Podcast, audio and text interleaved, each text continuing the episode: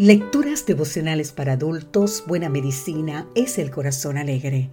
Cortesía del Departamento de Comunicaciones de la Iglesia Adventista del Séptimo Día Gascue en Santo Domingo, capital de la República Dominicana. En la voz de Sarat Arias. Hoy, 7 de diciembre, Heridas de Salvación.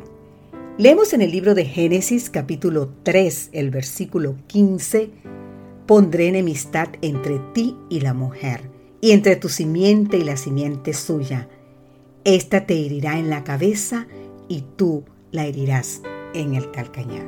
Aaron Ralston debió tomar una difícil decisión cuando su brazo quedó atrapado por una roca de 360 kilogramos en el interior del Blue John Canyon en Utah, Estados Unidos.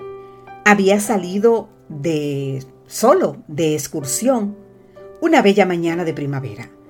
No era la primera vez que hacía este tipo de aventuras. Su experiencia en escalar alturas sobre 4.000 metros hacía de estas salida un paseo insignificante.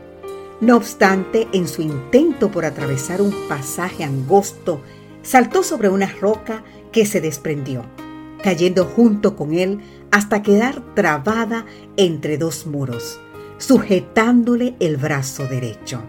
Incomunicado, en un lugar desolado, sin comida y con solo un poquito de agua, se encontraba literalmente entre la espada y la pared. Según narra en su autobiografía Between Rock and Hard Place, lo que le había sucedido. Muy pronto reconoció que sería complicado liberar su brazo y con la esperanza de recibir ayuda, pasó cinco largos días inmovilizado y al borde de la deshidratación. En esas extremas circunstancias, tomó una valiente resolución. ¿Cuál resolución? Escucha ahora. Era mejor amputar su extremidad atascada que sufrir una muerte inminente.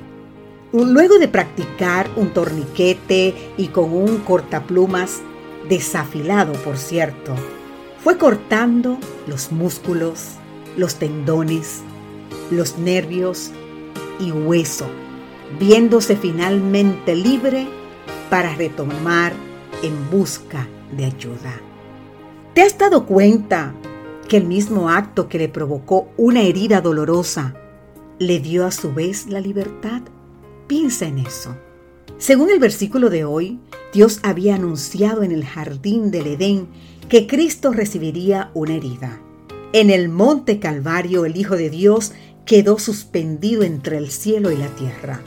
Con sus manos en la cruz estaba siendo herido por el gran tentador.